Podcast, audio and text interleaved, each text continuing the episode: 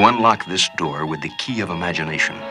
Beyond it is another dimension a dimension of sound, a dimension of sight, a dimension of mind.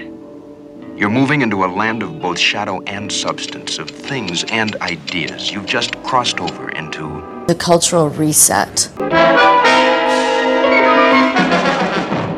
Olá pessoal, sejam muito bem-vindos a mais um episódio do Cultural Reset. Eu sei, faz muito tempo que vocês não escutam isso. Eu sei que faz muito tempo que eu sumi sem deixar vestígio nenhum, sem deixar um aviso prévio nem nada do tipo. Eu acredito que todos os meus três fãs ficaram preocupadíssimos com o meu desaparecimento. Inclusive, o Globoplay já estava pensando em fazer uma série documental sobre isso, mas eu disse que não precisava porque estou de volta. É... Eu acabei realmente sumindo durante um tempo. É... Eu precisei fazer uma pausa e eu acho que nada mais justo de eu explicar um pouco do porquê que eu acabei tendo que fazer essa pausa forçada. É... Logo depois de eu ter soltado o episódio 6, o episódio sobre a Olivia Rodrigo, eu na semana seguinte eu postei um stories falando que é, naquela semana não haveria episódio por motivos pessoais. O que acontece é que na realidade eu fiquei essas semanas todas, né, sem postar, não só por causa de um motivo em específico, mas sim de vários motivos, né? Um total de, por exemplo, três motivos é, principais. É, o primeiro deles foi o motivo pelo qual eu realmente postei aquele stories falando que naquela semana não haveria episódio. É, como eu já falei aqui na, antes, episódio 1, se eu não me engano, é, eu faço faculdade. Eu sou apenas um pobre universitário. É, então eu tava nas duas últimas semanas de, de faculdade, no caso do semestre. E para quem é universitário igual a eu, sabe que essas semanas são sempre muito corridas. É muito complicado é, tentar se organizar, porque é muita coisa acontecendo, muita coisa para entregar. Então, ou eu fazia episódio pro podcast, ou eu passava de ano, né? Passava na matéria, fazia os trabalhos finais. Então acabou que foi necessário eu ter dado essa pausa. Na, e, e, esse foi o primeiro motivo, né? Eu precisei dar uma pausa para poder terminar os trabalhos da faculdade e poder encerrar o semestre. É... Mas eu não ia demorar muito. Ia ser no máximo aquela semana que eu havia avisado e pro mais tardar a semana seguinte, que eu ainda estava entregando trabalhos. Só que aí aconteceu um outro problema, que foi um problema de saúde, não meu, mas foi um problema de saúde com uma pessoa da minha família, com a minha mãe, e por isso eu precisei me dedicar à, à recuperação dela. Então, esse foi o segundo motivo pelo qual eu sumi, porque eu consegui finalizar o semestre, mas eu não estava parando em casa. Então, esse foi um dos, um dos motivos também pelo qual eu não consegui continuar com os episódios. Foi o que fez a pausa ficar ainda mais longa. E um motivo complementar, né, porque é assim, né? pobre quando acontece a desgraça é uma atrás da outra. É, o meu computador havia ficado ruim. É, meu computador é um computador velho, não é muito, tipo, jurássico, mas ele é um computador já antigo, eu já tenho ele mais de 10 anos, 10, 11 anos, e ele é da Positivo, né? Então, é, pra gente ter uma noção, ele já tá bem velho, então vira e mexe ele acaba dando algum problema. Eu já tive que formatar ele várias vezes ao longo dos do períodos que eu tive interagindo com ele. Mas no ano passado, antes da pandemia, basicamente um mês antes da pandemia começar, ele deu um problema no HD. É, o meu HD foi corrompido e eu fiquei meses e meses sem computador. Eu só fui consertar ele em outubro. E aí teve uma semana no meio dessa pausa que eu desapareci, é, que eu fui ligar o computador e tava dando a mesma mensagem de erro de quando é, o HD ficou corrompido. E eu entrei em pânico porque eu não tinha condição de consertar o computador naquele momento. Mas felizmente eu não precisei gastar dinheiro nem nada demais. Foi um problema na BIOS do computador eu consegui resolver e ele já está funcionando normalmente, então eu posso é, editar os episódios de forma normal. Então, depois de toda essa aventura épica que eu me enfiei, eu tô de volta. Espero que vocês curtam os episódios que vão vir pela frente, esse e todos os outros. Não pretendo dar outras pausas longas demais, mas se for necessário, por uma questão, por exemplo, da própria faculdade ou então alguma outra coisa que aconteça, eu vou tentar manter as redes sociais mais atualizadas sobre o que está acontecendo. Então, caso aconteça de alguma semana não ter episódio novo, eu vou tá avisando. É... E é isso. Eu espero então que vocês não me abandonem. É... E eu espero que esse episódio dessa semana seja legal para vocês, porque foi um episódio que eu gostei muito de planejar. E o episódio de hoje, nada mais, nada menos é do que sobre filmes. Eu adoro filmes, vocês já sabem disso, já falei disso algumas vezes. É, mas é de uma coisa muito específica, um gênero muito específico de filme, que são os filmes de terror. Mais especificamente, os filmes de terror slashers. Para quem não sabe o que é slasher, eu vou explicar um pouco durante o episódio. Mas o motivo principal pelo qual eu trouxe esse tema é por causa da nova trilogia da Netflix que tá muito em alta, que tá todo mundo falando sobre. Então me vi na obrigação de fazer um episódio sobre porque eu amei completamente a trilogia. E é um assunto que eu acho muito interessante de falar aqui, porque aqui é um lugar onde eu falo sobre isso, né? Sobre cultura pop, sobre filmes, sobre séries e etc. E os filmes slashers é uma parte muito importante da cultura pop. Então, eu acho que vai ser um tema muito legal. Então, senta que vem muita coisa aí pela frente nesse episódio. Então, vamos começar por onde devemos começar. Primeiramente, filmes de terror. É, eu amo filmes de terror.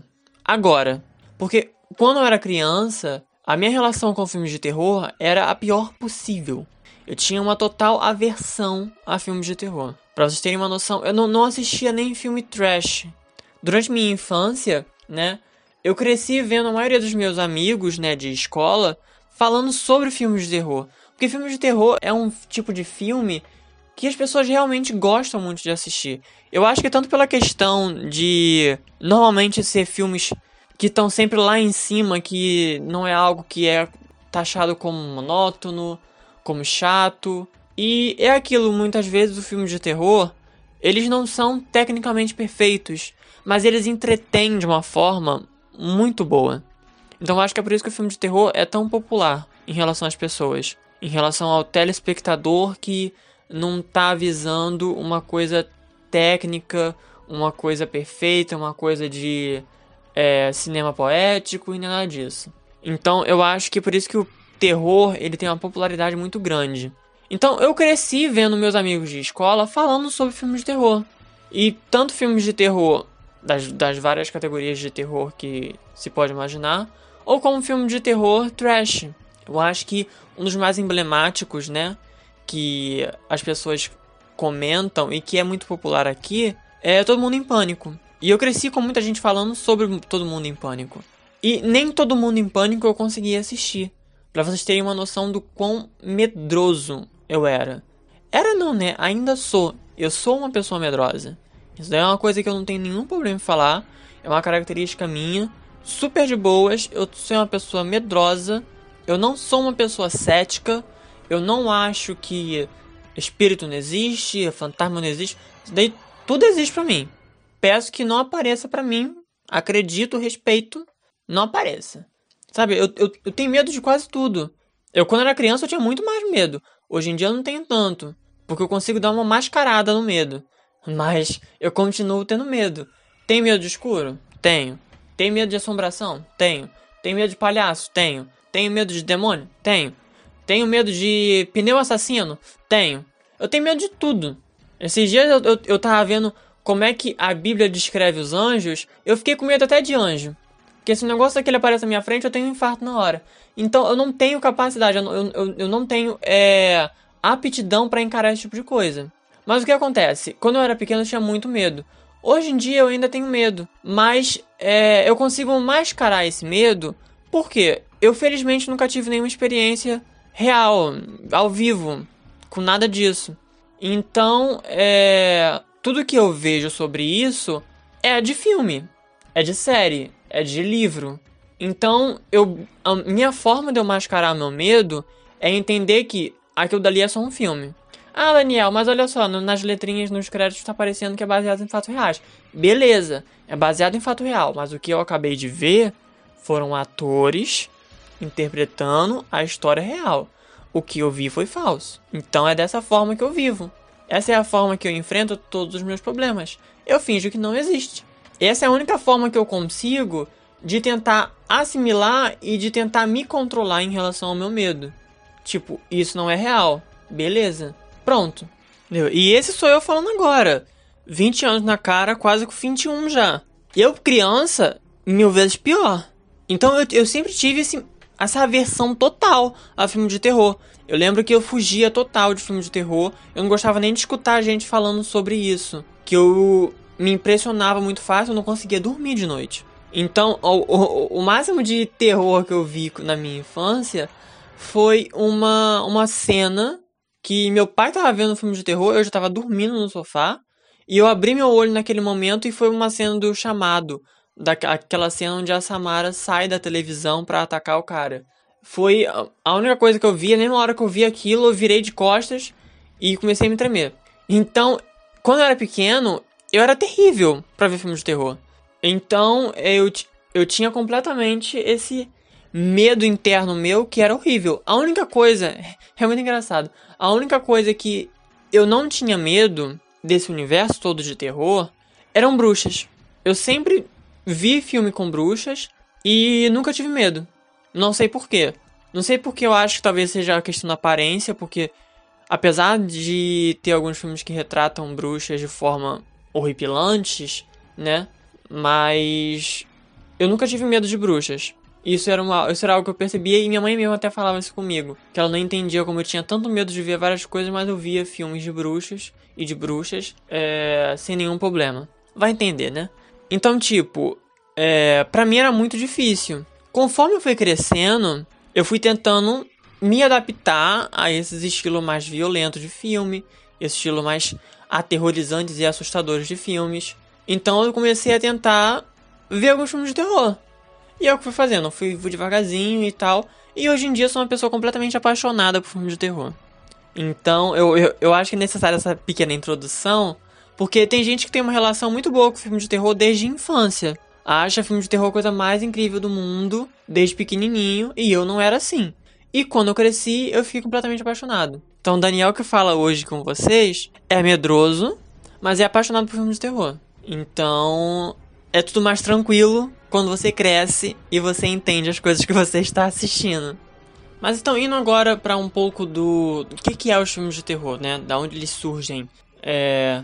Os filmes de terror, basicamente, eles surgem no começo do que a gente conhece como cinema. O primeiro vestígio de um filme de terror é em 1896, que é basicamente um ano após o cinema surgir.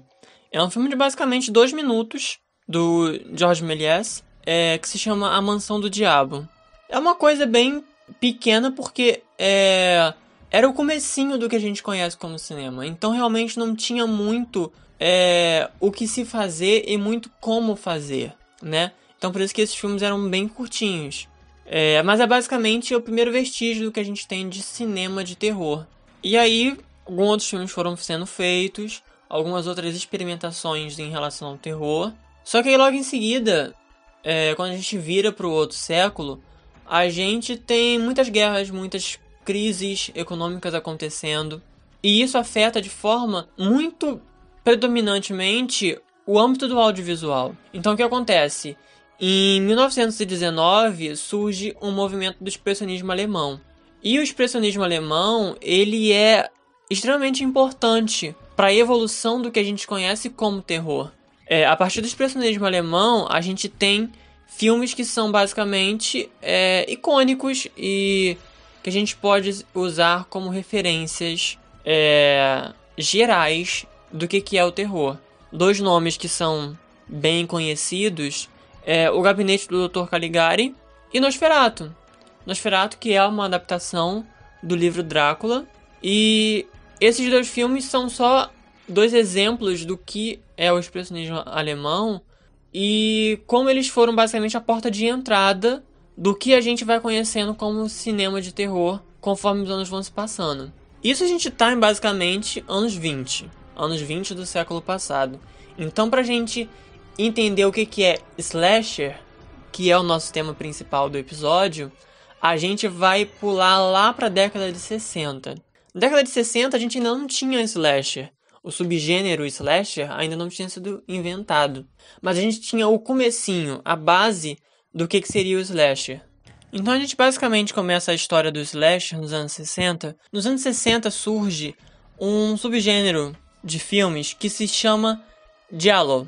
Giallo é uma palavra em italiano, é basicamente amarelo em italiano, e esse subgênero surge por causa de revistas que se vendiam, que se chamava Pulp Fiction, que tinham as capas amarelas e eram revistas que falavam sobre crimes. O giallo é basicamente a base do que a gente conhece como slasher. O giallo ele é um subgênero italiano de filmes que ele tem uma premissa muito parecida com o que a gente conhece como slasher. Então o giallo ele meio que ditou regras de como se fazer filmes que envolvessem essa esse tipo de matança, vamos dizer assim. Então basicamente, é, se a gente fosse listar essas regras, seriam como é, haveria uma figura de um assassino, onde ele vestiria algo que impossibilitaria o público de ver quem ele era, para manter esse mistério de quem é esse assassino, principalmente o rosto. O rosto sempre é coberto por algo. E claro, haveria a figura do herói, que normalmente era um detetive, e que enfrentaria esse vilão e que no fim do filme revelaria essa identidade. Basicamente, é da onde o slasher bebe, né? Então, o primeiro filme que se enquadra nesse subgênero do giallo é um filme do diretor Mario Bava, que foi lançado em 1963. É basicamente o pioneiro, o primeiro filme desse subgênero, que é o La ragazza sapeva troppo, que fala sobre uma jovem americana que acaba se tornando uma testemunha ocular de um assassinato e que ela resolve começar a tentar descobrir quem foi esse assassino. Um outro diretor que também ficou muito conhecido pelos seus filmes que se encaixam no subgênero do giallo é o Dario Argento. É um diretor que eu gosto muito, eu já vi alguns filmes dele. Suspiria, por exemplo, é um filme dele.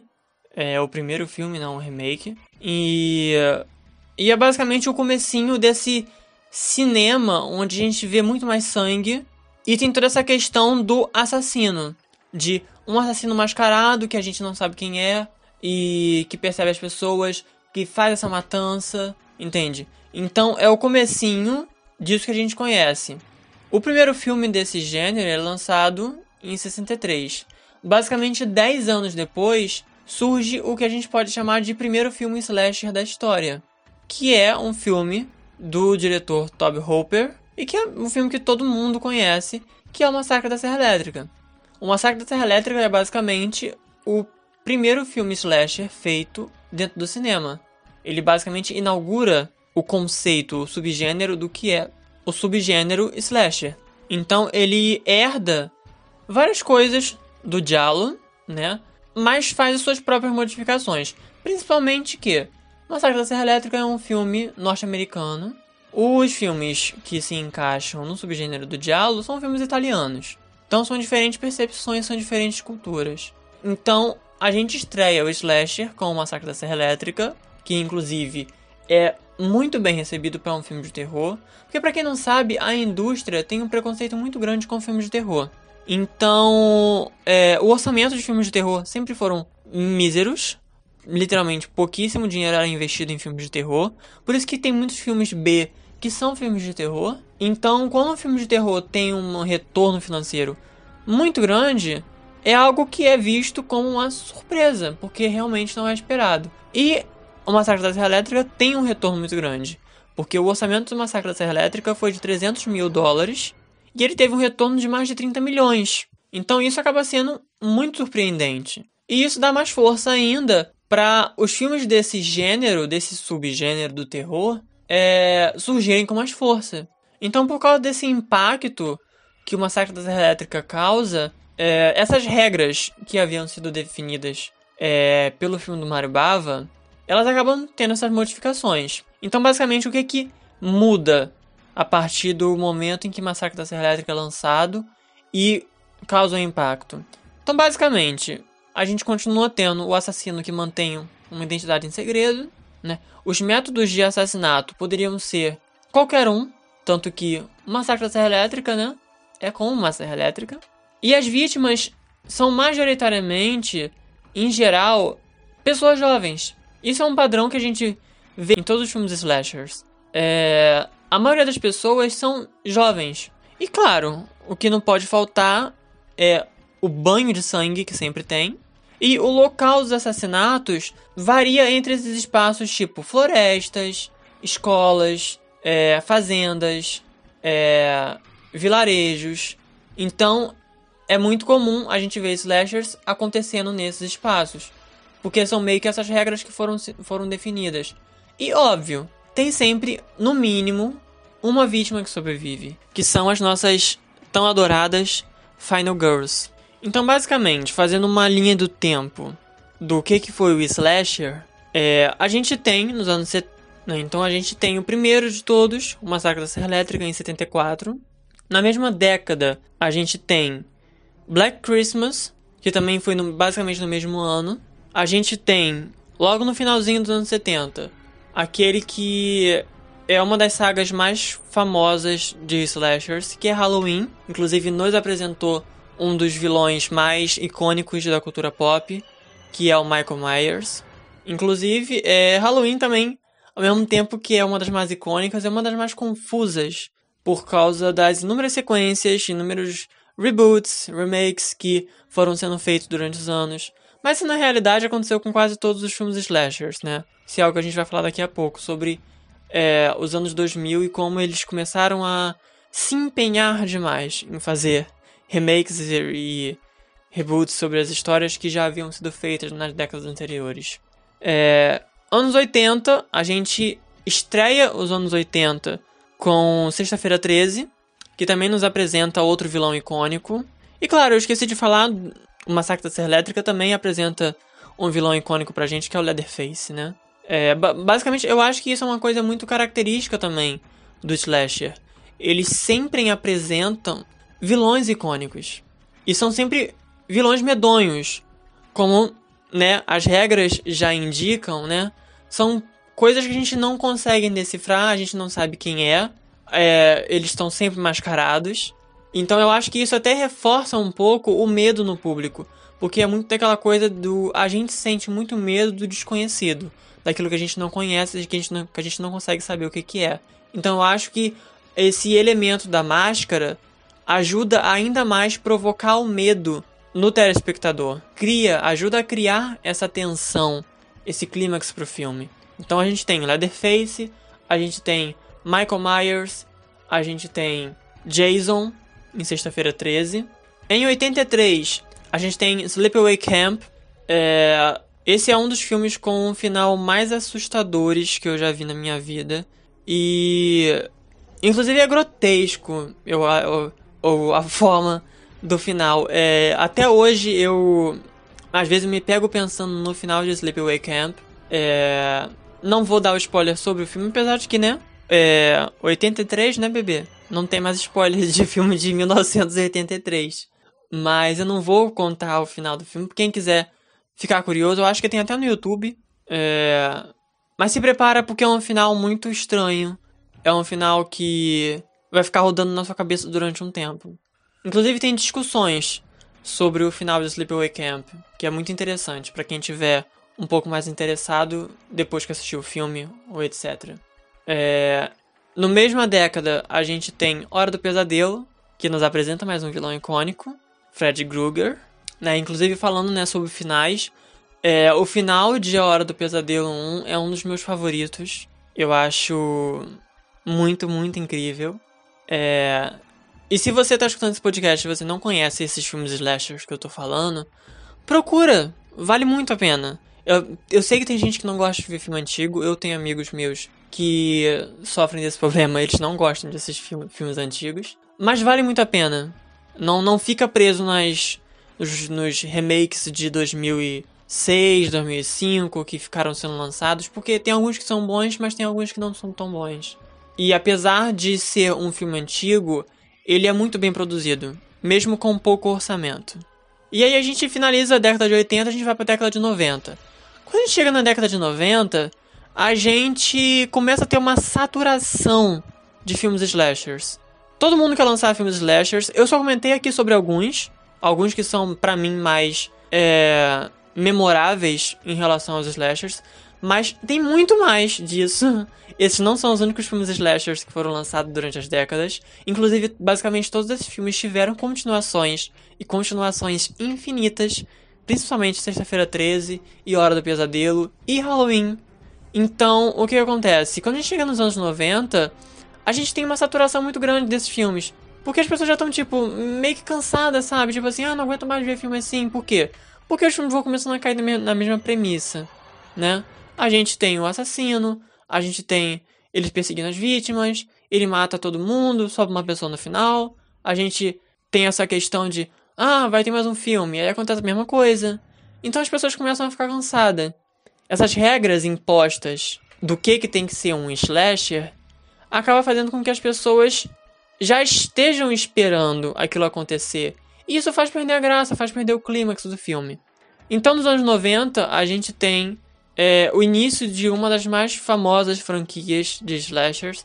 Eu acho que apesar de ter sido uma das últimas, ela é a mais memorável. Não sei se é por causa que ela foi lançada nos anos 90 e tudo nos anos 90 faz sucesso e sempre volta, né? As pessoas têm uma nostalgia muito grande com os anos 90.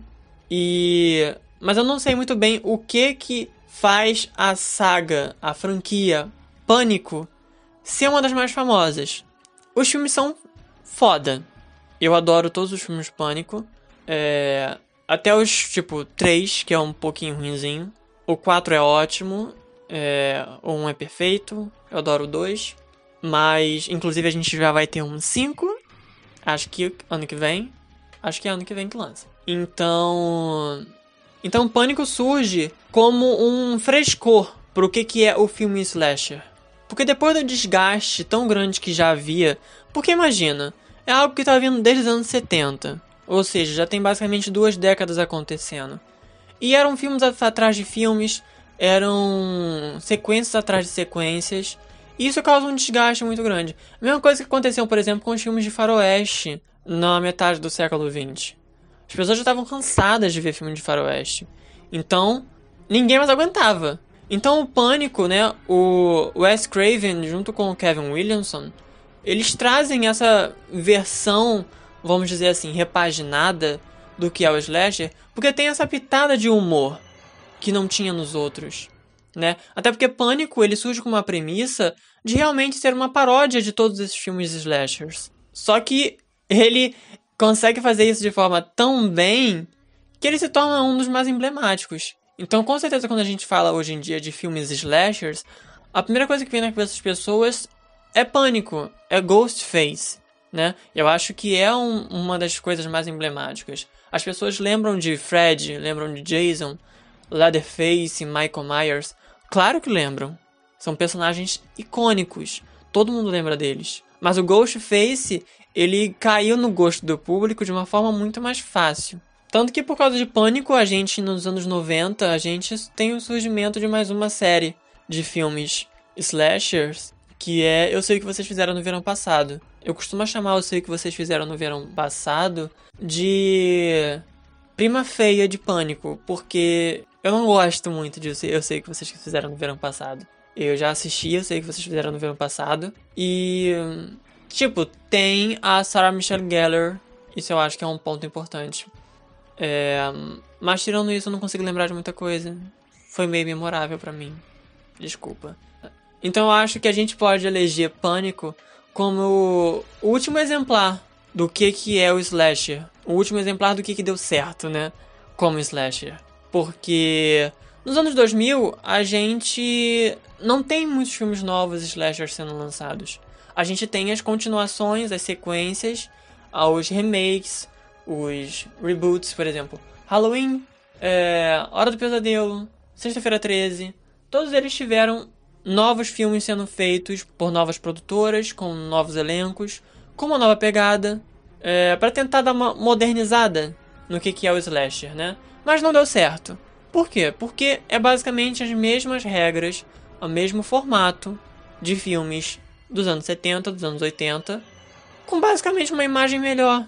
E muitas vezes nem eram tão bem feitos como eram os filmes nos anos 70 e 80. Então isso acabou não dando muito certo.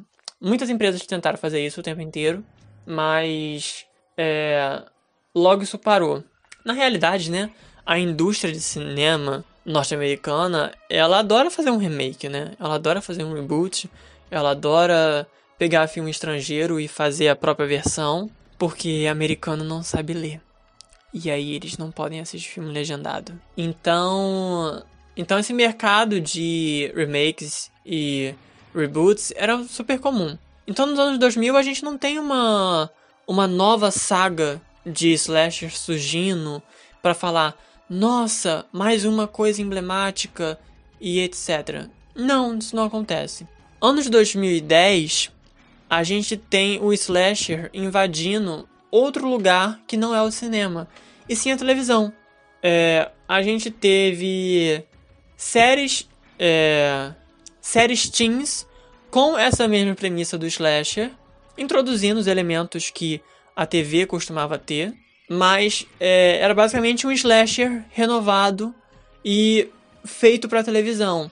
Mas no finalzinho dos anos 2010 eu consigo lembrar de algumas que eu gostei muito de assistir, que foi por exemplo a série Scream, que é uma série derivada do Pânico, inclusive tem um Ghostface com uma máscara diferente, e que eu sei que muita gente não gosta daquela máscara, mas eu adoro aquela máscara. Eu acho ela inclusive muito mais sombria do que a máscara do Ghostface original. Mas a máscara do Ghostface original tinha um porquê de ser tão. É, vamos dizer assim, amadora, né? Porque era realmente para parecer uma fantasia. Né? Era a intenção do filme, era essa paródia. Então a máscara do Ghostface do da série do Pânico me dá muito mais medo. Outra série também que eu adorei e que apesar de ter duas temporadas, eu fingi que a segunda temporada não aconteceu porque foi horrível a segunda temporada. Então, para mim só teve uma temporada. Scream Queens. Eu amei Scream Queens do fundo do meu peito. Eu eu lembro de assistir todos os episódios semanalmente. Ryan Murphy, muito obrigado por isso. Eu te odeio por causa da segunda temporada, mas te amo pela primeira temporada. Eu acho que Scream Queens, ele teve a medida certa para misturar trash, muito tipo escroto, tipo, cara, eu não tô acreditando que eu tô rindo disso, isso é tão estúpido, com a questão da matança que a gente vê nos slashers. Então eu acho que Scream Queens é uma série que todo mundo deveria assistir, por mais estúpida que ela seja. Além dessas duas, também tem a própria série que se chama Slasher. É uma série da Super Channel que era uma série antológica. Cada temporada contava uma história de um assassino em série diferente. Então são três temporadas, eu não lembro, eu acho que não vai ter uma quarta, acredito eu. Inclusive eu acho que a terceira temporada saiu pela Netflix, a Netflix que produziu, porque eu acho que havia sido cancelado ou aí ia deixar a emissora depois da segunda temporada. Mas eu adoro todas as três temporadas. A primeira temporada sobre o Carrasco, que é literalmente um assassino que se veste como um, um aqueles carrascos de guilhotina. É, a segunda temporada se passa num, num chalé em meio a uma nevasca. E a terceira temporada tem esse ambiente escolar novamente. E inclusive a terceira temporada tem para mim uma morte que eu acho que é uma das mortes mais violentas que eu já vi na minha vida em filmes e séries. E eu já vi gente sendo, tipo, jogada dentro de triturador, sabe? Eu vi aquela cena por uma das únicas vezes na minha vida que eu virei o rosto durante uma cena de filme de terror, slasher, enquanto alguém estava sendo assassinado. É, aquela cena é horrível, mas é ótimo, né? Mas é horrível. então, é, a gente tem essa coisa de 2010, dos anos de 2010, de fazerem muitas séries baseadas no slasher. Então a gente vê que o slasher ele vai começando a influenciar outros pontos. E agora a gente tá, né, 2021, nova década, e além das séries, né, de, de televisão slasher, o slasher continua sendo produzido em relação ao cinema. Só que todos os basicamente os slashers que surgiram durante os anos 2010, né, durante esses anos dessa década, eles se inclinavam pro trash. Alguns exemplos que eu posso dar, por exemplo, é A Morte te dá Parabéns, A Babá, são filmes que estão conectados ao, ao slasher. Ele tem a base do slasher, mas ele tende a se inclinar pro trash por causa da comédia. Então é um terror com comédia, que é outro tipo de é, subgênero que é muito bem-vindo pelo, pelo público, né? Inclusive, como eu já tinha comentado no começo do episódio sobre Todo Mundo em Pânico, né? Só que Todo Mundo em Pânico é basicamente um trash porque ele faz uma paródia de todos os filmes de terror. Então, é sobrenatural, é slasher. Então, ele tem uma abordagem ali de todas as vertentes do terror, não só do slasher. Então, eu acho que isso é muito interessante da gente ver como o slasher é uma parte muito importante da cultura pop. Mesmo depois de anos e anos e anos e anos e anos, o slasher ainda está presente no audiovisual. Porque querendo ou não, apesar dele ser hoje em dia batido, as pessoas ainda param para assistir. É muito legal essa coisa do clímax, de você poder acompanhar. E principalmente por causa de Pânico, né? Os outros filmes slashers que eu já tinha mencionado, eles não tinham essa característica do Pânico de vamos descobrir quem era o assassino. Então, o Pânico ele instaura um pouco isso nos slashers que vão vir pela frente. Então, por exemplo, é, esses slashers de televisão, eles têm muito isso. Essa coisa do vamos descobrir quem é o assassino. Tem várias pessoas dentro dessa casa. Alguém vai ter que ser o assassino porque isso, isso e isso. E isso é uma coisa que induz muito o público, porque o público basicamente se junta com os personagens. O público tá ali fora, mas ele tá assim: caramba, quem é o assassino? Hum, pode ser a pessoa X. Ah, mas ela tava com tal pessoa, então é meio difícil ser ela. Ah, ela tem um álibi. Ah, e se for dois assassinos? Eu acho uma coisa muito interessante que tem uma novela, na época que a Record fazia novelas boas, né? Que era uma novela chamada Vidas em Jogo, que eles tinham um assassino em série e que era um palhaço. Eu, criança, eu assistia a novela. Eu assistia essa novela e adorava essa novela, principalmente por causa desse fator do assassino. Mas eu me cagava de medo, porque era um palhaço, eu, tinha, eu morro de medo de palhaço. Não sou, sou uma pessoa que tinha, tipo, tem aversão a palhaço. Mas palhaço assustador eu não gosto. É, então, tipo, pra gente ver, é muito interessante a forma como o slasher, ele basicamente domina tudo que gira em torno de assassinato. Eu acho que isso é uma forma da gente mostrar a influência que o slasher tem dentro do audiovisual, dentro desse âmbito, seja em séries de televisão, seja em filme para TV, seja em filme para streaming, filme para cinema, novela, influencia em qualquer coisa e o público acompanha. Então acho que isso que é uma coisa importante. Aí, os estúdios continuam tentando investir em slasher porque é um gênero que dá certo. A crítica pode odiar porque o filme foi mal feito, é, ou então o público talvez reclame porque o assassino era previsível. Porque depois de você assistir tantos e tantos e tantos filmes slashers, você acaba caindo em clichês. Uma coisa que é típica do slasher. São clichês. Sempre, sempre, sempre o clichê vai estar ali presente. E se o clichê ele é usado de uma forma boa, não tem nenhum problema dele estar lá. Se o clichê ele existe, é porque ele foi usado várias vezes e significa que você também pode usar, desde que você saiba usar ele. Você use ele de uma forma que realmente faça valer a pena dentro da história. Se for usar um clichê por usar, as pessoas realmente não vão gostar. E aí a gente finalmente chega em 2020, nova década que a gente está vivendo, junto com uma merda de uma pandemia. Mas aí vocês perguntam: tá, e agora? O que, que tem de slasher acontecendo? Na minha opinião, posso estar exagerando? Posso. Mas na minha opinião, é uma nova franquia que pode dar muito certo. É algo que a gente não via desde, tipo, anos 90 com o Pânico. E tô falando nada mais, nada menos do que de Rua do Medo. É, para quem tá meio desantenado, né, do que, que tá acontecendo ultimamente, é, a Netflix lançou uma trilogia que se chama Rua do Medo. E basicamente é uma trilogia de filmes slashers. São três filmes que se conectam eles passam em diferentes épocas. O primeiro se passa em 1994, o segundo se passa em 1978 e o terceiro se passa em 1666.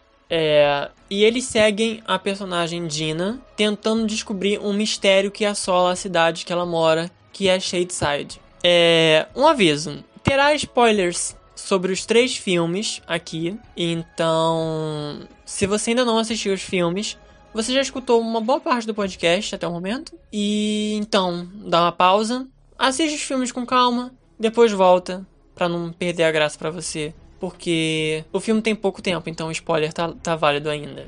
Então, como surge, né, essa nova trilogia do Netflix? Primeiramente, é, muita gente não sabe, mas Rua do Medo é baseado em livros. Existe uma saga de livros é, chamada Fear Street, é uma saga originalmente norte-americana, e é uma série de livros criada pelo Robert Lawrence Stein, que é o mesmo criador de Goosebumps para quem não conhece, também é uma outra série de livros infantos juvenis sobre terror. E é uma série de livros que fez muito sucesso, dos anos 80 até os comecinhos dos anos 2000, porque eram livros curtos que tinham histórias envolventes, eram histórias de terror. Então, as pessoas liam de uma vez só. Então chamava muita atenção. Então, é, foi uma série de livros muito bem sucedida.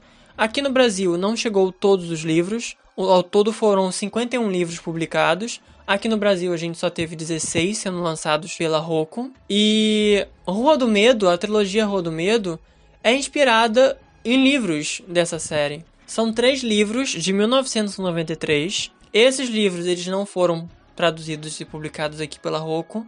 É... Mas eu acredito que se der uma pesquisada, eu acho que dá para conseguir encontrar os livros na internet. Para quem tiver curiosidade em em saber um pouco mais sobre. Então os filmes surgem a partir dessa série de livros.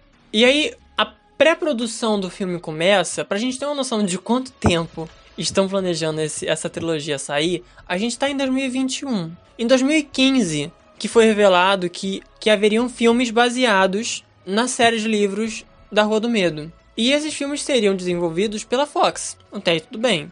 Beleza. Mas lá em 2015. Em 2017, foi quando começaram a escalar pessoas para escrever e dirigir os filmes. A diretora Leigh Janiak foi contratada para poder dirigir o filme, e a intenção principal era lançar os três filmes de forma consecutiva, mas com uma diferença de um mês de um para o outro. Seria um projeto ambicioso, mas que a Fox já tinha o, o sinal verde para fazer isso.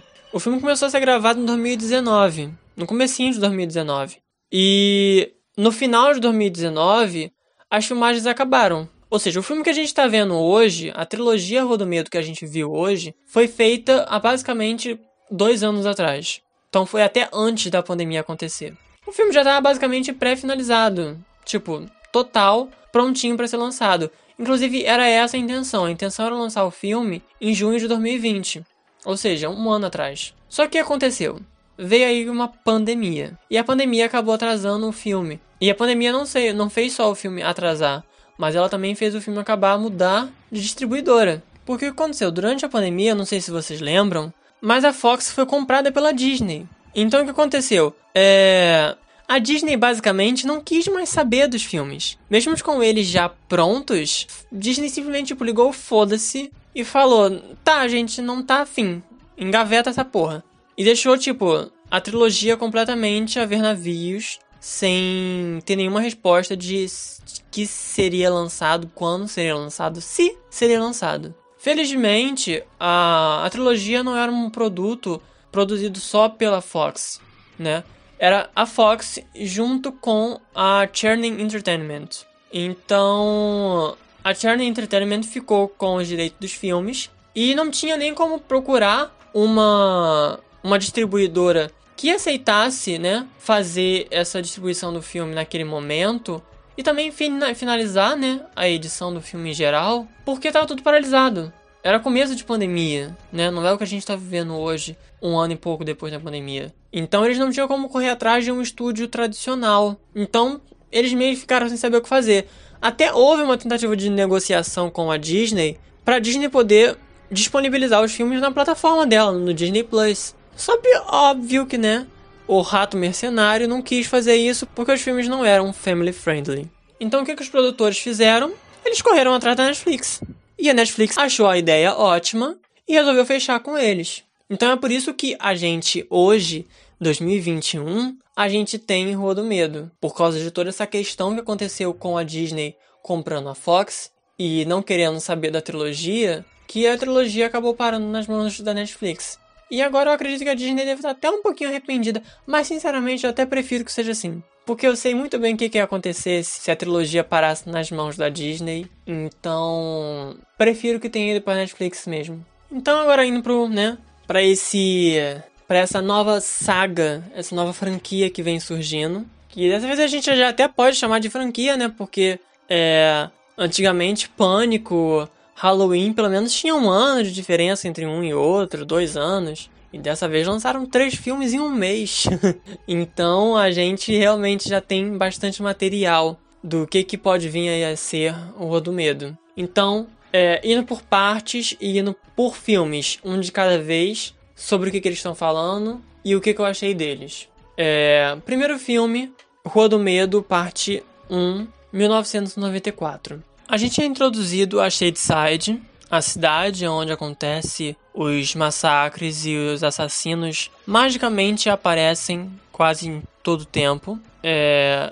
E os personagens principais dessa história são a Dina. É... A gente tem os amigos da Dina, que a Kate e o Simon. E a história em si, ela começa girando pela Dina e a Sam, que eram namoradas, mas elas terminam depois que a Sam se muda para Sunnyvale. E Sunnyvale é basicamente uma cidade próxima de Shadeside, onde tudo dá certo, onde nada de ruim acontece. Então Shadeside é a cidade macabra, onde tudo de ruim acontece, e Sunnyvale é completamente o oposto. E é, a história começa com elas duas terminando, mas é, tem um embate entre as escolas das duas cidades. E durante esse embate é, acontece que o, uns alunos de Sunnyvale, da escola de Sunnyvale, eles perseguem o, o ônibus dos estudantes de Shadeside. E meio que acontece um acidente. E nesse acidente a Sam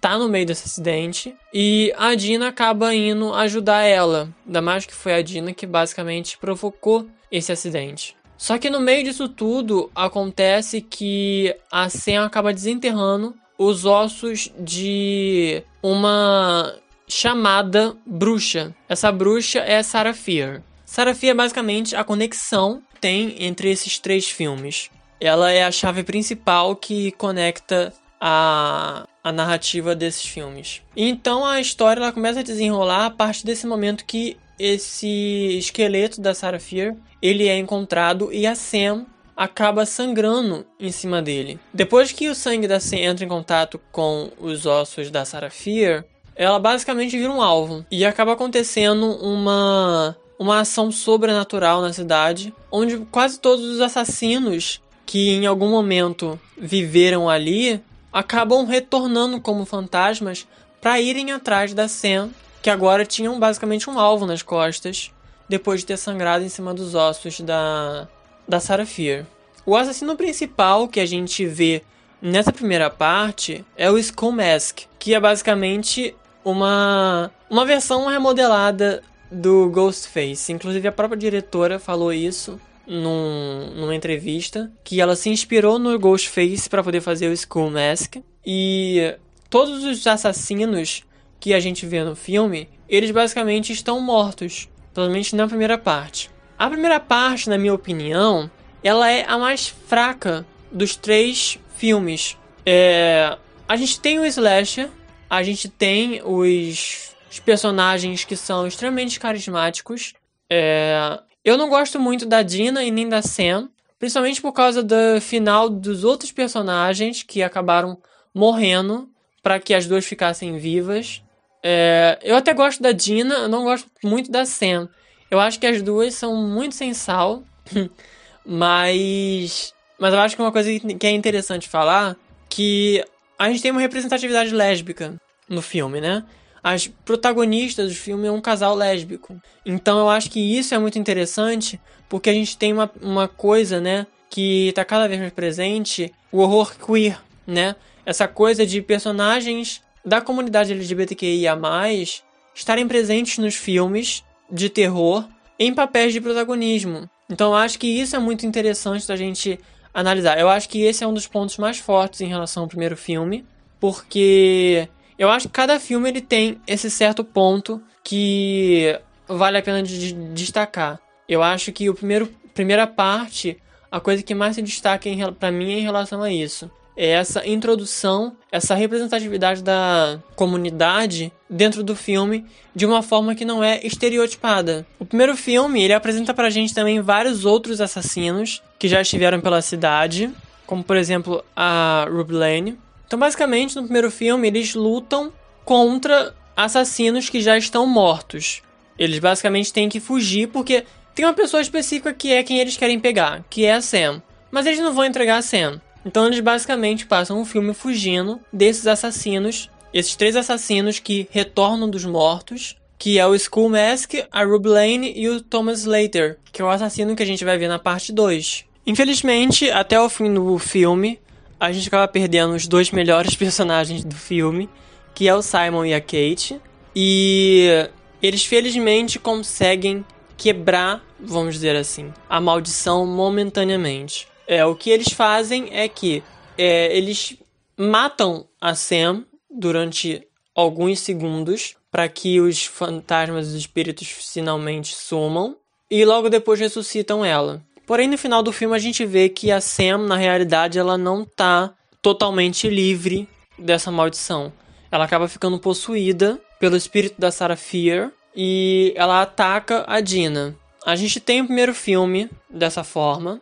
É, eu gosto, mas para mim, como eu já disse, é o mais fraco dos três. Eu acho que poderiam ter ido mais fundo em alguns aspectos do, do filme. E mas eu acho muito interessante que é uma forma diferente da gente ver o slasher. Eu acho que isso é uma coisa que é muito válida dentro da trilogia Rua do Medo. É, eles trazem elementos que diferem do que a gente está acostumado a ver dentro do slasher. Eu acho que é essa originalidade que às vezes a gente já está tão acostumado com a fórmula e as regras do slasher bem escritas na nossa cara. É...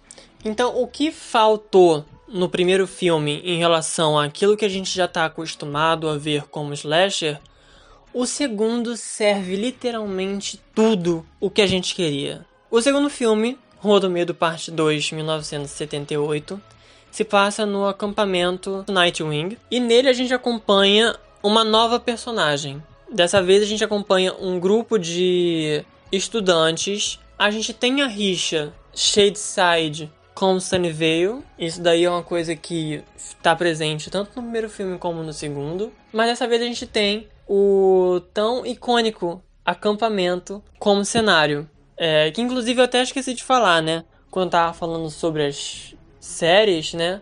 A gente também tem American Horror Story, a nona temporada, se passando é, em um acampamento e tendo como temática o slasher, né? Então, é, acampamentos é algo muito característico do slasher. E eu acho que isso também ajuda a gente a embarcar no segundo filme mais fácil do que o primeiro. Mas aí o que acontece? É, não aparece uma nova história completamente do nada. É, a gente tem uma continuação da cena final da primeira parte. A gente vê a Sam sendo presa pelo irmão da Dina, o Josh, e pela Dina. E eles começam a pensar no que, que eles podem fazer para tentar quebrar essa maldição. E aí eles conseguem o contato da Cindy, que é uma sobrevivente do acampamento Nightwing que foi um dos cenários onde teve uma matança, uma das matanças, né, de Shadeside. Então eles vão até ela e ela começa a contar a história do da matança que aconteceu no acampamento. Então a gente vai acompanhando a Cindy e a Zig, são duas irmãs, cada uma em seu, em seu diferente ambiente dentro daquele acampamento. E o assassino dessa vez, ele tá vivo. E esse assassino, né, do, da parte 2, ele surge completamente do nada porque o Thomas Slater ele acaba caindo, né, numa maldição, vamos dizer assim, né? Que ele acaba enlouquecendo e se tornando esse assassino do acampamento. E eu acho que é o mais sangrento dos três filmes. Por isso que eu falo que a parte 2 é basicamente a forma mais pura do slasher. Porque realmente tem todas as características daquilo que a gente está acostumado do slasher, né? Inclusive com a Final Girl, que é a Cindy, mas que a gente acaba descobrindo que na verdade não é a Cindy, que é a Zig. Ela apenas trocou de identidade, mas eu já tinha cantado essa peça antes dessa revelação ser feita, mas eu acho que é muito também por aquilo, por assistir muito, a gente acaba pegando os truques. E Rua do Medo é repleto de clichês. Então é algo que é gostoso de se assistir porque é bem feito, né? Então mesmo que às vezes fique previsível, nem dá para incomodar tanto assim. Então, é, a história do acampamento ela se desenvolve a partir dessa matança que acontece e é literalmente uma matança. Quase ninguém sobrevive. E uma coisa que eu acho também interessante é que tem uma coisa que é muito engraçada que a gente sempre brinca falando sobre adolescentes, né, sendo interpretados nos filmes por pessoas que não são adolescentes. E em Rua do Medo, os adolescentes são interpretados por adolescentes. Então acho que isso é uma coisa muito interessante deles manterem essa fidelidade. Então a parte 2 para mim ela acaba sendo muito superior à parte 1. Um. É, mas a parte 3 ela consegue ser mais superior ainda do que a parte 2 e a parte 1. Um. É, o meu favorito dos três foi a parte 3. Então, indo agora para a parte 3, né? A gente teve a Zig se revelando, né? Porque até o momento a gente conhecia ela como Cindy, como a irmã dela que acabou morrendo. Inclusive, a cena em que a Cindy e a Zig acabam sendo mortas, né, entre aspas, porque a Zig chega a morrer, né? Ela é ressuscitada pelo Nick que naquele momento era namorado dela. Então, é. A cena da morte das duas, cara, é muito boa, é muito bem feita. É uma cena que é incrível.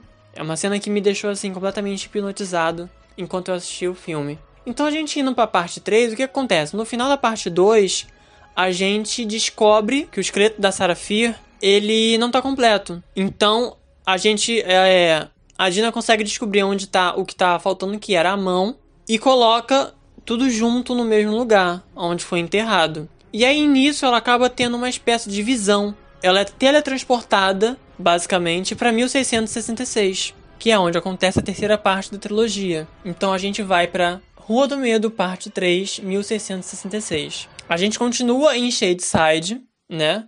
Mas aí é onde basicamente se inicia toda essa maldição que cerca a cidade, que até o momento se acreditava ser culpa da Sarah Fear, né? Que era dita como uma bruxa que foi morta com essa essa acusação de bruxaria. Então se acredita que todas essas matanças que foram acontecendo durante os anos na cidade é culpa dela. Mas aí a gente vê a Dina sendo transportada basicamente para o corpo da Sarah Fear e a gente vê como tudo se desenvolveu nessa época. Então a gente tem Sarah Fear apaixonada pela filha do pastor e as duas tentando esconder essa paixão que elas tinham, porque a gente está falando de séculos e séculos atrás.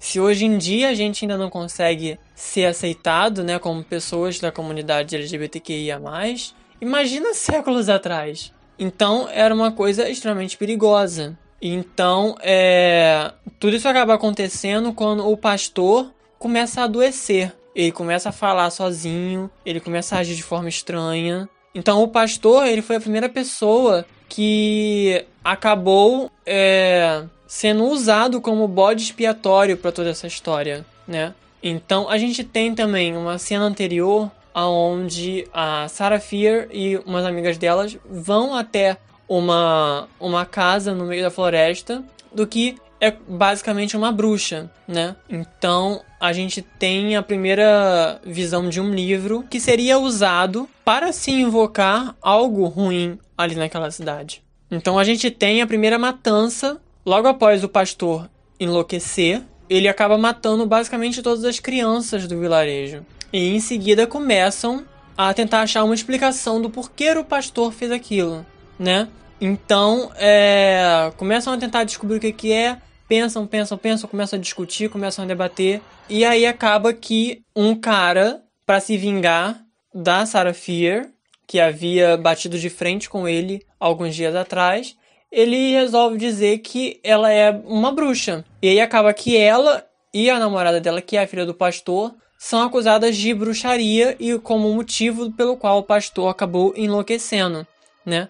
O pastor teria enlouquecido e teria matado todas as crianças do vilarejo como um castigo. E então elas acabam tentando fugir. A Sarafia consegue fugir, mas aí conforme o filme vai se passando, a gente descobre que a pessoa qual a Sarafia achava que era amigo dela, que era o Solomon, era na realidade o grande vilão da história. Ele que invocou aquele espírito para que ele pudesse conseguir coisas boas para ele, e em troca, uma pessoa acabaria sendo possuída e acabaria matando várias e várias pessoas. Então, esse tempo inteiro, as pessoas achando que Sarah Fear era culpada e ela nunca foi culpada.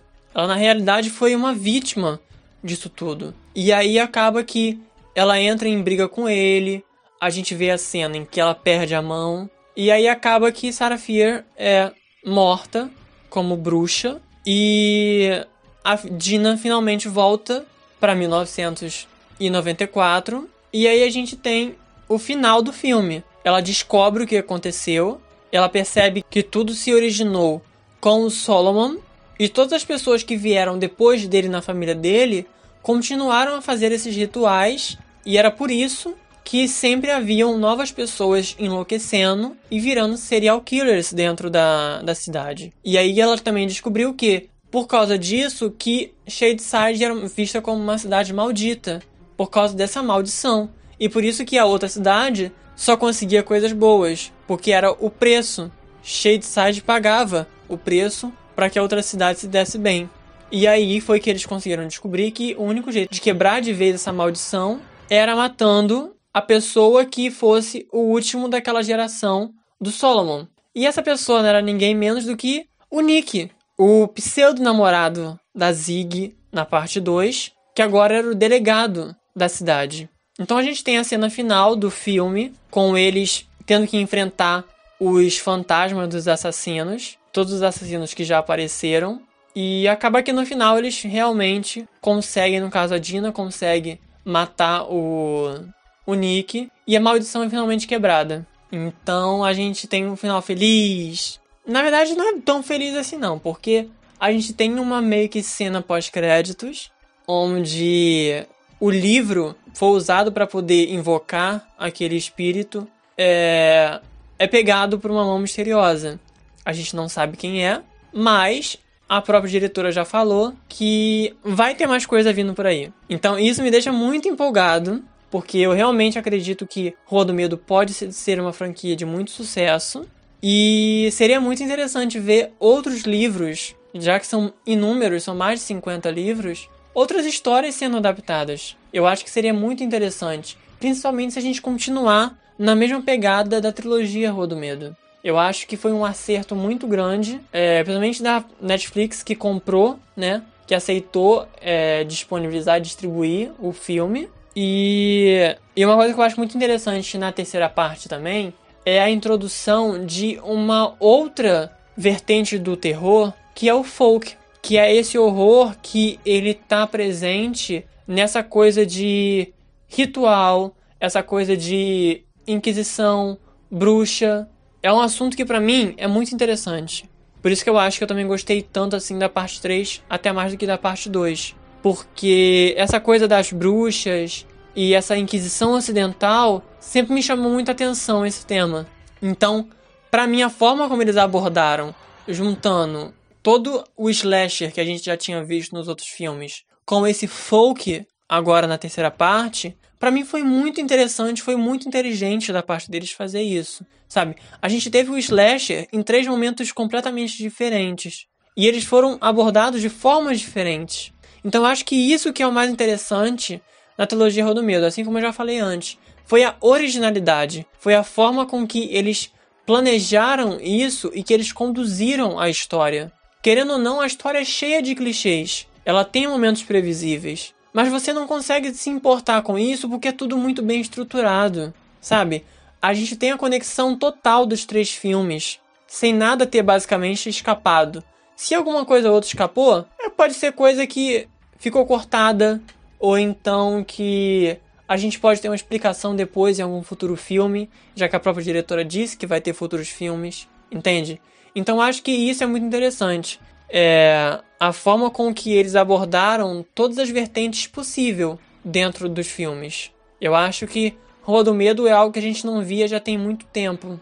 E eu acho que pode ser uma grande descoberta, principalmente nas mãos da Leg Janiak. Sobre é, algumas coisas específicas dos filmes, é, por exemplo, os assassinos. Eu acho que uma coisa que eu não fui o único que pensou dessa forma, mas eu acho que todas as histórias dos assassinos ali dariam um puta filme. De todos eles, não só os que a gente viu, né? Os que a gente acompanhou. É, inclusive, né, dá até pra gente poder falar um pouco sobre esses assassinos, né? Alguns não apareceram tanto, outros apareceram um pouco mais, né? Então a gente tem o primeiro, né, que foi o que iniciou tudo isso foi em 1666, que foi o pastor, o Cyrus Miller. E o segundo que aparece pra gente durante o filme é em 1904. Ele não tem um nome específico, ele só é chamado de The Grifter. E é aquele que aparece numa cena afogando uma menina. Ele usa uma máscara longa que até parece meio de ferro. É, em seguida a gente tem 1922, que é o Billy Baker, que para mim foi um dos mais aterrorizantes. Aquela máscara dele me deu muito medo e a forma que ele matava as pessoas com um bastão de beisebol foi extremamente macabro. Seria um que eu adoraria poder ver um filme sobre ele. É, em 1935, não é um assassino que apareceu no filme. Ele é um assassino que ele aparece bem rápido, enquanto o Josh, na primeira parte, mostra alguns dos assassinos que já estiveram na cidade, e ele menciona que é o Humpty Dumpty. É, a diretora deu uma entrevista comentando sobre ele, e ela disse que a gente deve ver ele em algum próximo filme. E isso me deixa muito ansioso. Principalmente porque é um assassino que também parece ser muito macabro. A matança que ele provocou aconteceu em 1935. Isso aparece no filme bem rápido. É... E a diretora disse que inicialmente a ideia era ter ele no primeiro filme. Mas que ela ficou muito perdida em como encaixar exatamente ele. Para quem não conhece, é Humpty Dumpty. É um personagem de conto de fadas que para quem já viu, por exemplo, Gato de Botas, Shrek, é aquele ovo que toda hora ele cai e ele se quebra inteiro e aí reconstroem ele. É, ela falou que basicamente o assassino faria uma coisa que seria matar as pessoas, esquartejar elas e reconstruir as pessoas com partes diferentes. Tipo um Frankenstein, entendeu? Ela disse que seria um assassino que faria isso.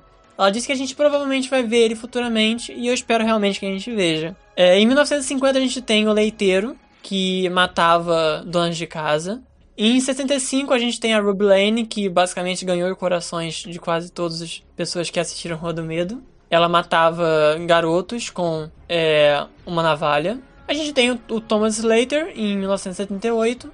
E em 94 a gente tem o Skull Mask, então, para a gente ver até a forma com que eles pararam para pensar nos assassinos, são formas muito versáteis, são formas diferentes. Assim como a gente vê, como exemplo, as regras do slasher, não precisa você matar as pessoas com um único tipo de instrumento, né? Então acho que isso é uma coisa também que é, foi um ponto muito forte em A Rua do Medo. Outra coisa também que eu gostaria de falar foi sobre as relações dos personagens. Eu acho que apesar de tudo, todos os personagens tinham relações muito fortes uns com outros, sabe? Principalmente, por exemplo, para mim que foi um ponto forte, foi a Zig e a Cindy. Porque normalmente a gente está acostumado a ver realmente casais, principalmente casais heterossexuais, como protagonistas desse tipo de filmes. Então ver duas irmãs foi muito interessante, ainda mais que as duas tinham, né, seus respectivos namorados e em algum momento eles tiveram esse destaque como casal. A gente vê que tinha uma conexão muito forte das duas. Eu acho que foi um ponto alto na parte 2. E por fim, né, eu acho que é uma coisa que a gente deixa pro fim, tanto por causa do nome delas, né? As Final Girls, né? A gente tem a Dina e a Sam no primeiro filme. É, a gente tem a Zig no segundo filme. E eu preciso falar da Zig. Porque eu tô completamente apaixonado Para mim, Zig completamente lendária. Um, para mim já é uma das maiores Final Girls da história. E infelizmente eu adoraria que ela tivesse sido uma Final Girl, que é a Sarah Fear. É, eu só digo que I believe in Sarah Fear's supremacy, nada além disso. E, e cara, é. E é isso, sabe? Eu acho que Rua do Medo ele traz esse frescor, esse mesmo frescor que Pânico trouxe nos anos 90, sabe? Eu acho que a gente já vinha de uma boa leva de filmes novos de slasher, né? Mas que eram sempre voltados para comédia. E Rua do Medo decidiu tomar uma abordagem completamente diferente, né? Inclusive misturando outras vertentes do, do terror, né? Inclusive para mim, porque eu tenho meu top 3 de tipos de filmes de terror são slashers, é, found footage e folk. Para mim são meus três preferidos. Eu sou completamente viciado nesses três tipos de terror. E eles misturaram, né, na parte 3, dois dos meus três tipos de terror favorito. Então é é muito parcial da minha parte falar o quanto eu amei Rua do Medo, mas eu acho que é uma forma de trazer um terror repaginado, mostrar que dá para se aproveitar dos clichês de forma inteligente e dá para fazer personagens e histórias originais, sabe? Que não precisa cair na mesmice. Prova disso foram esses tantos de assassinos que eles criaram e basicamente nem usaram todos eles, né? Só deixou a gente mais curioso ainda, querendo muito mais, por exemplo, ver filmes de cada um desses assassinos. Então eu acho que Rua do Medo é um acerto imenso. Se você ainda não assistiu Rua do Medo, assista. É, é uma trilogia muito gostosa de se assistir e vai te prender. Eu, pelo menos, fiquei completamente imerso nesse novo universo. E eu, inclusive, adoraria que publicassem novamente as, os livros do, do Robert, porque me deu muita vontade de ler todos eles. Os que a Roku publicou há anos atrás já não estão mais disponíveis, já estão esgotados. Mas eu acho que, conhecendo bem as editoras, provavelmente a gente vai ver elas, principalmente a Roku, que provavelmente ainda deve deter os direitos, né? É, publicando a série da Rua do Medo. E para quem quiser acompanhar o trabalho da diretora, que fez um trabalho excelente em Rua do Medo, ela assinou com a HBO Max para dirigir alguns episódios da nova série criminal da HBO, é The Staircase, que é uma série que fala sobre um crime real, sobre um cara que foi condenado por matar a esposa. O nome, né, é, tem a ver com o caso que ele dizia que a mulher havia morrido por ter caído da escada, mas a maioria acredita que o fato dela ter morrido vem por causa dele provavelmente ter espancado ela até a morte. Então, depois do trabalho que ela fez com a Rua do Medo, eu acho que ela vai fazer um excelente trabalho com essa nova série. Ela não vai dirigir todos os episódios, mas já fica de dica aí para quando a série lançar. E então é isso, gente. É... Eu espero que vocês tenham gostado. É... Me desculpem por ter sumido. Eu realmente gostei muito de poder voltar a fazer os episódios e espero que vocês gostem dos conteúdos que eu vou estar trazendo para vocês aqui. E espero que vocês tenham gostado o suficiente do episódio de hoje para sair correndo e ver todos os filmes slashers que for possível. Massacre da Serra Elétrica, Sexta-feira 13, é, Hora do Pesadelo, Pânico, Halloween, até os que forem mais ruizinhos. E claro, assistam Rua do Medo. Então é isso. Para ficar ligadinho no que vai acontecer aqui no podcast, sigam as redes sociais do podcast, arroba cultural reset. Sigam as minhas também. Vira e mexe eu falo algumas coisas sobre o podcast lá. Arroba dark Daniel 18. Então a gente encerra mais um episódio do Cultural Reset. E eu espero vocês aqui semana que vem, nessa dimensão que eu chamo de Cultural Reset. Tchau, tchau.